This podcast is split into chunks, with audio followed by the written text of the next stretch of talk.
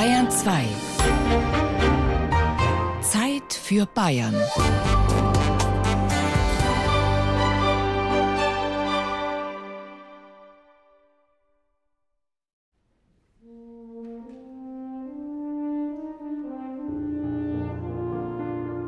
Schönheit kommt von innen, das ist eine alte Phrase, aber es stimmt wirklich. Ausstrahlung ist das Wichtigste.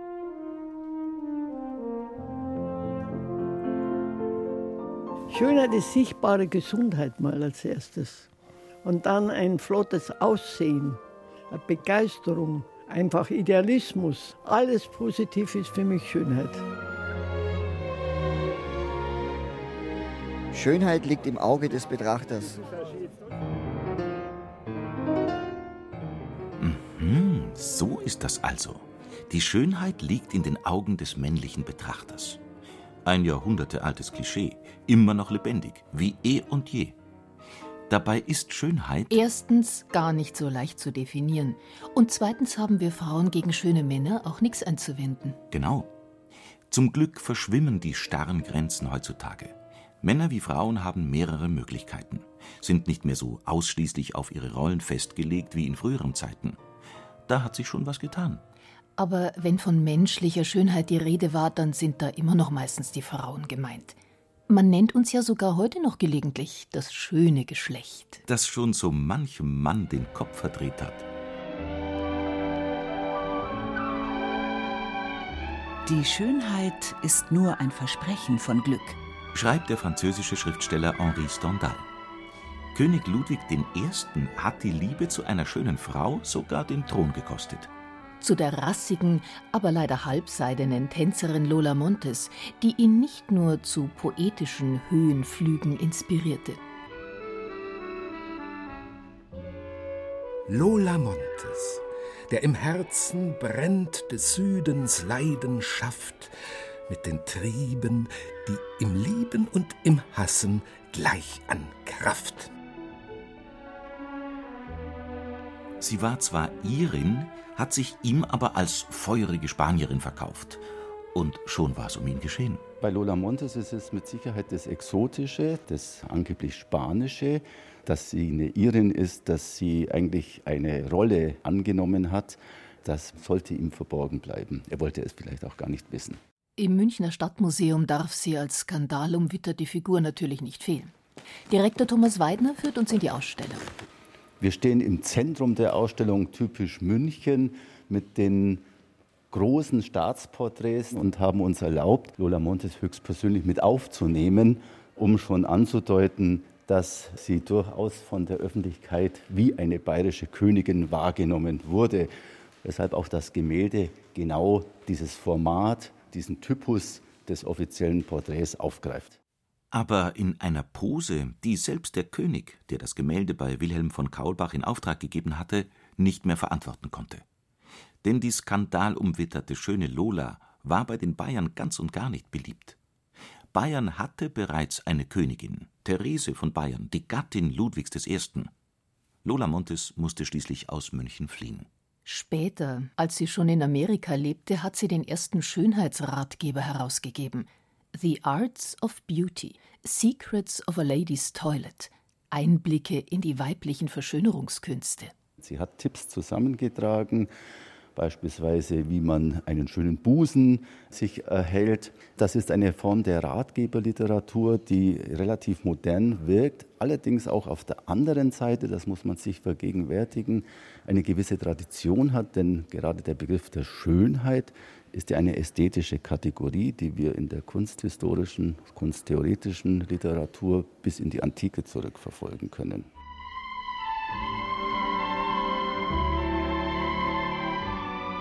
Schönheit bietet eine natürliche Überlegenheit. Das soll der griechische Philosoph Platon schon im 4. Jahrhundert vor Christus gesagt haben. Eine Frau wie Lola Montes wusste das geschickt einzusetzen. Und sie kannte wohl auch schon alle Tricks die sie dann im amerikanischen Exil, übrigens sehr amüsant und charmant, in ihrem Ratgeber zusammengefasst hat. Wie man sich schöne Augen schminkt, schöne Füße bekommt, graue Haare färbt, Cremes und Tinkturen anrührt, sich von Kopf bis Fuß pflegt. Ein wirklich umfassendes Werk. Komplett nachzulesen übrigens im Internet. Sie verstand das Spiel mit ihren Reizen, die Stadtmuseumsdirektor Thomas Weidner aber nicht so überzeugen können wie den König damals. Der Schönheitsbegriff ist relativ, mit Sicherheit aber erfüllte sie genau das Schönheitsideal, von dem Ludwig I. schwärmte. Er hatte eine durchaus schwärmerische Natur, die allerdings nicht nur der Lola Montes gegolten hat, sondern, glaubt man, seinem Hofarchitekten Leo von Glense sich auf ganze über 50 Kandidatinnen bezogen hat. Dr. Brigitte Langer von der Bayerischen Schlösser- und Seenverwaltung kann das nur bestätigen. Also Ludwig war grundsätzlich fasziniert von schönen Frauen oder von Frauen überhaupt. In der Schönheitsgalerie von Ludwig I. in Schloss Nymphenburg hängen zwar nur 36 Porträts, alle von seinem Hofmaler Josef Stieler. Aber es ist bekannt, dass mehr Damen zur Auswahl standen. Es kamen nur die schönsten in die Galerie, vom König persönlich ausgewählt. Das ist schon die einzige Schönheitengalerie, wo die Modelle vom König selbst ausgewählt wurden und auch durch alle Gesellschaftsschichten gingen. Also das ist eigentlich einzigartig. Es gab früher immer Damengalerien. Wir haben auch in Nymphenburg hier noch andere Damengalerien aus der Barockzeit. Aber das waren dann immer Hofdamen. Im Gegensatz dazu sind in der Galerie von Ludwig I. auch schöne Mädchen aus dem Volk vertreten. Allerdings sind die Damen, egal ob adlig oder bürgerlich, alle sehr idealisiert dargestellt. So eine Mischung eben aus der Natürlichkeit, die man insbesondere eben auch im Gesicht, äh, im Teint, in dem Verzicht auf Schminke sieht. Schminke galt zunehmend auch als etwas moralisch Verwerfliches und auch im Sinne der Romantik äh, eben diese Zerbrechlichkeit der Frau. Und das kommt eben zum Ausdruck in der schlanken Figur, in der Betonung der Taille. Und äh, man muss ja sehen, vorausgehend Ende des 18. Jahrhunderts mit der Französischen Revolution wird gebrochen mit dem ganzen Apparat, der vorher die Mode bestimmt hat, der ganzen Künstlichkeit, der Perücken, der Schminke, der Reifröcke. Und es kommt ganz vorübergehend also eine Zeit der großen Natürlichkeit. Was damals begonnen hat, hat sich mit Abwandlungen eigentlich bis heute gehalten, sagt die Genderforscherin Professor Paula Irene Villa von der Ludwig-Maximilians-Universität in München. Für die Moderne, also seit Ende des 18., Beginn des 19. Jahrhunderts, lässt sich sagen, und da sind wir heute ja immer noch zum Teil, dass Schönheit vor allem sehr stark mit Natur kodiert ist oder ganz nah an Natur verstanden wird, nämlich die Forschung, dass eigentlich das Natürliche, sowas wie das Unberührte, das Unverfälschte, das Eigentliche vor allem besonders schön ist. Aber frage nicht, was es damals für ein Aufwand war, und auch heute noch ist, so natürlich zu wirken. Wenn jetzt zum Beispiel die Kosmetikindustrie sagt, ja, natürliches Innen, dann meinen die ja nicht, nichts an sich machen lassen und alle Härchen am Kinn sprießen lassen und die Haare nicht mehr waschen äh, und die Fingernägel nicht mehr schneiden, sondern was die meinen, ist eine bestimmte Vorstellung von Natur, die aber sehr mühsam, sehr aufwendig mit möglichst viel Produkten und in aufwendiger Arbeit hergestellt werden soll. Und wenn man sich anschaut, zum Beispiel dieses ganze Genre von YouTube, Channels ja und ähm, Filmen, gerade für junge Erwachsene und Jugendliche, wie da wirklich Gesichter modelliert werden mit Make-up, ja, und wie viele Produkte angeboten werden, immer mehr und immer noch ein extra Produkt, um noch was Spezielleres zu modellieren, zu highlighten, zu konturieren, dann meint die Kosmetikindustrie mit natürlich nicht das, was vielleicht wir meinen würden oder manche meinen würden, nämlich nichts mehr machen. So. In der Früh kalt waschen und kaltes, eiskaltes Wasser. Und anspritzen, richtig anspritzen. Dann klopfen.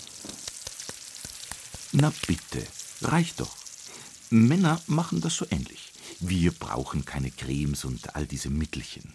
Erstens stimmt das längst nicht mehr, denn auch Männer verwenden heute Cremes, Deos, Pomaden und Düfte. Die Regale sind voll davon. Und was uns Frauen betrifft, selbst wenn die Creme nicht nötig ist, es würde uns doch etwas fehlen. Der Duft, das Gefühl, uns selbst was Gutes zu tun, uns zu verwöhnen. Und dafür einen Haufen Geld auszugeben. Ich möchte nicht wissen, was das alles kostet. Naja, das sind die kleinen Geheimnisse der Frauen. Sich ab und zu mal eine teure Creme leisten, sich den Besuch bei der Kosmetikerin gönnen. Oder sich in einer Schönheitsfarm einer Inspektion zu unterziehen. Nein, sich verwöhnen zu lassen. Ich warte jetzt auf ein Peeling bei der Elisabeth und da ist sie schon, um mich abzuholen. Wir machen jetzt ein Salzölpeeling.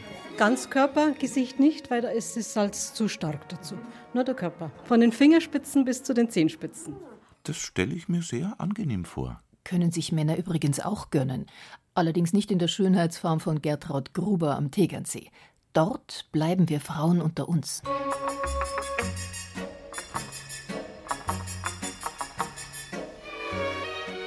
Gertraud Gruber hat 1955 diese Schönheitsfarm gegründet, die erste in ganz Europa. Sie ist während des Krieges als Krankengymnastin nach Rottach-Egern gekommen. Danach hat sie eine Kosmetikausbildung gemacht und so langsam ihre eigene ganzheitliche Methode entwickelt. Später kamen dann auch noch eigene Schönheitsprodukte dazu. Also Wellness, bevor es den Begriff überhaupt gegeben hat. Wellness hört sie gar nicht gern, die alte Dame.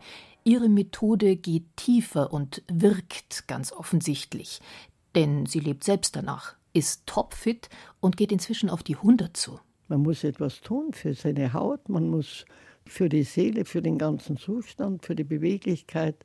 Beweglichkeit ist enorm wichtig, ganz sicher. Für auch die gute Stimmung, das Lächeln ist doch ganz was anderes, wie wenn man ein langes Gesicht macht. Schönheit, das muss Frohheit sein. Da gehört auch ein Stück Dankbarkeit dazu. Dankbar sind Gertraud Gruber auch viele Promis. Bibi Jones ist gerade hier, aber jetzt ist hier und doch nicht hier ja. gerade. Aber Nadja Tiller war ein lieber Gast. Mit den Kessler-Zwillingen hat Gertraud Gruber jedes Jahr viel Spaß. Sie sind Stammgäste. Frau Neckermann und Loki Schmidt waren da. Der Flur ist eine Galerie mit Widmungen und Fotos von Stars und Sternchen der vergangenen Jahrzehnte. Gestresste Frauen finden hier Ruhe für Körper und Seele. Das ist mehr als Make-up und Kosmetik, sagt Astrid Eckel, die Leiterin der Therapieabteilung. Es basiert halt auf vier Ebenen. Und da haben wir die gesunde Ernährung, die Haut wird ja von innen ernährt, schönen Behandlungen, die auch hier entwickelt werden, sanfte Bewegung, sanfte Bewegung und spirituelle Arbeit, also so die Körperachtsamkeit. Das wären unsere vier Pfeiler. Das klingt kostspielig. Der Aufenthalt in der Schönheitsfarm dürfte um einiges teurer sein, als wenn wir uns mal einen Nachmittag in der Allianz Arena gönnen. Es kommt halt auf die Prioritäten an. Meine Nachbarin hat mich das letzte Jahr wieder gesehen, hat sie gleich gesagt, du siehst richtig toll erholt aus. Ja, es tut gut. Und dafür lohnt es sich doch, Geld auszugeben. Außerdem ist Schönheit mittlerweile ein Statussymbol, sagt Professor Paula Irene Willer. Historiker sprechen auch von einer Demokratisierung der Schönheit, so im vor allem 20. Jahrhundert, weil eben die Mittel, das Geld, die Zeit, aber auch die Möglichkeit, überhaupt gesund zu leben, länger zu leben, frei von Krankheit zu leben, dies alles ist einfach für immer mehr Menschen, vor allem in Nordamerika und Europa, möglich geworden. Und was sich geändert hat, ist, dass man auch diese Prozeduren, diese Techniken, diese Praxen nicht mehr versteckt, nicht mehr sozusagen im Geheimen sich die Haare tönt oder die Fältchen wegmachen lässt, sondern dass man das auch ruhig sehen darf. Und es gilt als nicht nur normaler, sondern wird geradezu erwartet, dass man auch den Menschen ansieht, was sie alles in sich, was wir in uns investieren, um eben schön zu sein. Für die Schönheitsgalerie hat König Ludwig I. damals Frauen aus allen Gesellschaftsschichten ausgewählt. Adlige Hofdamen, königliche Verwandte und gerne auch hübsche Bürgerstöchter, wie zum Beispiel Helene Sedelmeier. Das ist ja so das Urbild der schönen Münchnerin. Kennt eigentlich jeder auf irgendeiner Schokoladeneinpackung oder so, hat er sie schon mal gesehen. Es gab ja hier auch mal das Café Schöne Münchnerin in München.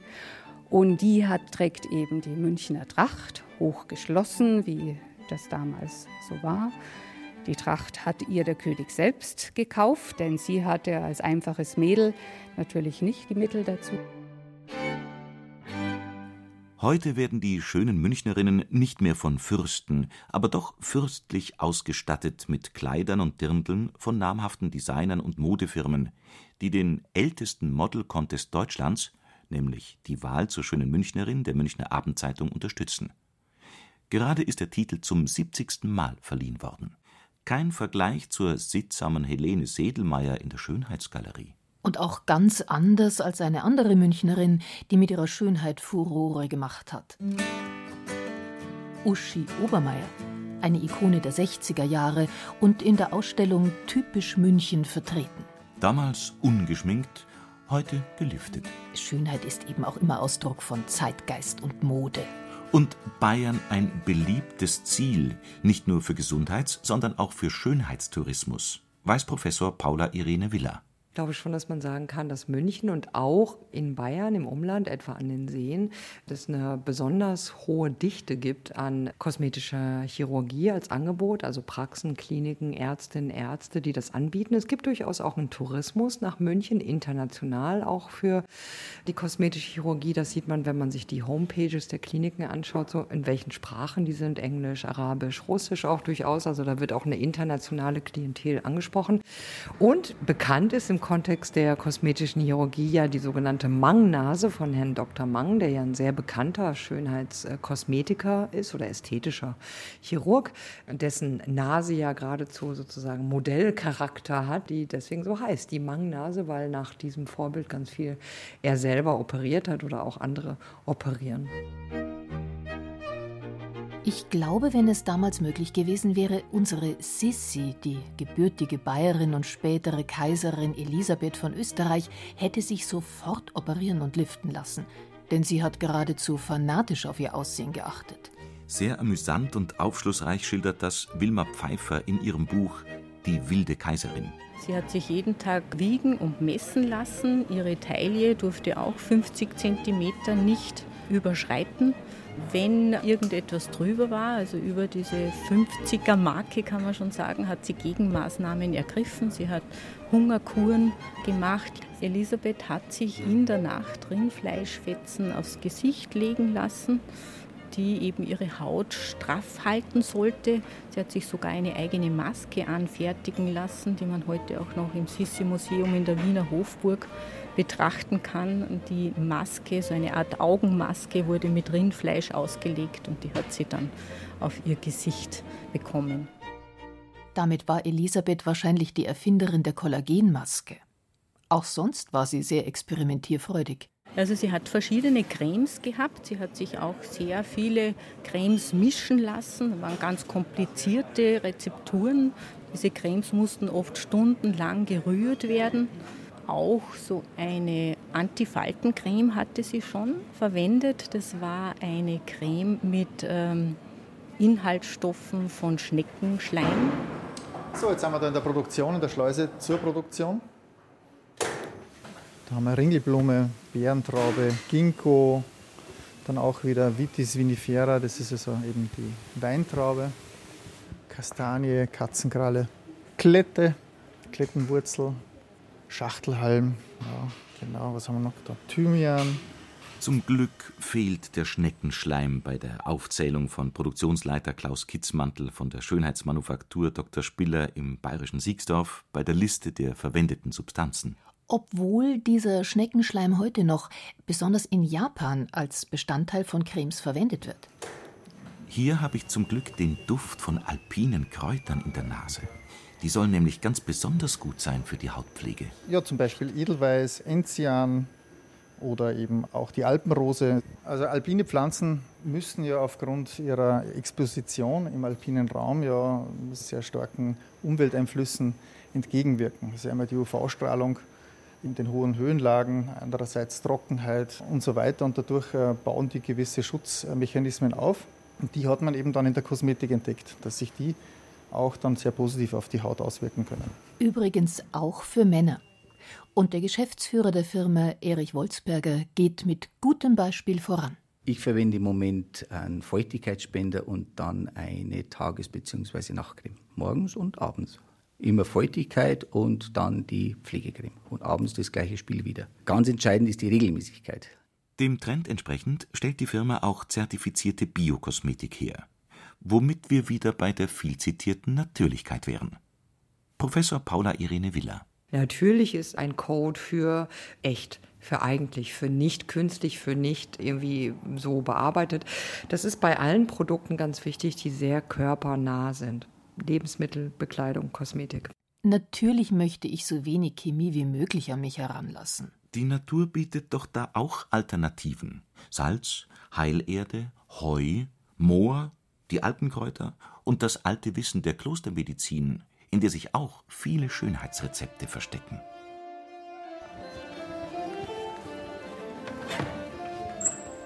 Also wenn wir jetzt hier in diesem Raum schauen, da sehen wir jetzt einen modernen Raum vom Kloster Wessobrunn. Der ist jetzt so ungefähr 1790 stuckiert worden. Und da sieht man halt dann schon die Tendenz in Richtung Rokoko, während alles andere eigentlich wirklich im tiefen Barock stuckiert worden ist. Martina Gebhardt ist seit 2014 Hausherrin im altehrwürdigen Kloster Wessobrunn in Oberbayern. Seit über 30 Jahren stellte sie in ihrem Betrieb in der Nähe des Klosters Demeter-zertifizierte Naturkosmetik her. Die Produktion wird jetzt schrittweise ins Kloster verlegt. Ist es nicht absurd? Aus diesem Kloster, wo im 17. Jahrhundert die bedeutendsten europäischen Stuckateure gearbeitet haben, ist eine Kosmetikfabrik geworden. Ja, aber das Kloster ist trotzdem in guten Händen. Denn Martina Gebhardt setzt eine alte Tradition fort und das Kulturdenkmal bleibt auch weiterhin für die Öffentlichkeit zugänglich. Know-how hat sie, denn sie ist nicht nur Kosmetikherstellerin, sondern auch Architektin und weiß, wie man sich um alte Gebäude kümmert. Den Kräutergarten hat sie schon wieder neu anlegen lassen. Samt wasserspendendem Brunnen, versteht sich. Wir haben jetzt hier ganz vorne den Salbei und dann dahinter haben wir den Thymian. Dann da vorne gibt es auch noch Bohnenkraut. Dann zum Beispiel ein ganz besonderes Kraut ist für mich der Fenchel. Wir haben jetzt hier direkt vor uns den Färbergarten. Noch ein bisschen weiter dahinter haben wir auch schon Pflanzen, die wir jetzt mal für die Kosmetik eingesetzt haben zum Testen vom Saatgut. Das ist der Topinambur, den wir in unserer Sonnenpflege verwenden. Und dann gibt es noch weitere Pflanzen. Zum Beispiel sehen wir hier auch Rhabarber und Amaranth. Das sind auch Testpflanzen, wo wir schauen, welche Extrakte können hier vielleicht besonders geeignet sein für bestimmte Wirkstoffe in der Kosmetik. Mit ihrer bescheidenen Art und ihrer puristischen Auffassung von dem, was Menschen gut tut, passt Martina Gebhardt zu diesem altehrwürdigen Ort. Ihr Motto: weniger ist mehr. Hier bin ich eigentlich eher der Vertreter, die sagt, dass wir unserer Haut nicht zu viel zumuten und zu viele verschiedene Produkte verwenden, ständig etwas drauf haben. Die Haut kann sich regenerieren, auch ohne äußere Hilfe. Die ist perfekt dafür gestaltet. Also, wenn man das Wort anschaut, Kosmetik, das kommt nämlich eigentlich von Kosmos. Und es bedeutet die innere Ordnung und die äußere Ordnung wiederherstellen. Das Geheimnis des Lebens liegt im Suchen nach Schönheit. Hat Oscar Wilde gesagt, der um die Vergänglichkeit von Schönheit wusste. Aussehen wie zur Blütezeit, in Anführungszeichen, nämlich einer 20-Jährigen, entsprechend glatte, straffe, faltenfreie, auch generell vom Leben wenig gezeichnete Haut und einen wenig gezeichneten Körper, der maximal leistungsfähig, maximal produktiv, maximal fit ist. Das ist das, was als Natur verstanden wird. Und wir wissen alle, das ist natürlich nur ein kurzer Moment in einem natürlichen Leben. Damit müssen wir uns wohl trotz aller guten Ratschläge von Lola Montes bis zu den Verheißungen der Kosmetikindustrie abfinden. Dann legen wir doch die Schönheit wieder zurück ins Auge der Betrachterin. Naja, und natürlich auch ins Auge des Betrachters. Das ist Schönheit. Wenn ihr Jungs Mädel ausschaut, das ist Schönheit für mich. Eine Schönheit ist ein Gefühl, was in mir entsteht, wenn ich was betrachte. Und zwar ein Gefühl von innerer Zufriedenheit, von, äh, von Freude. Wenn Ihnen dieser Podcast gefallen hat, dann gefällt Ihnen vielleicht auch Mythos Bayern, der Bayern 2 Podcast zur Landesausstellung 2018 mit Gerald Huber. Mythos Bayern finden Sie unter bayern2.de slash podcast und überall, wo es Podcasts gibt.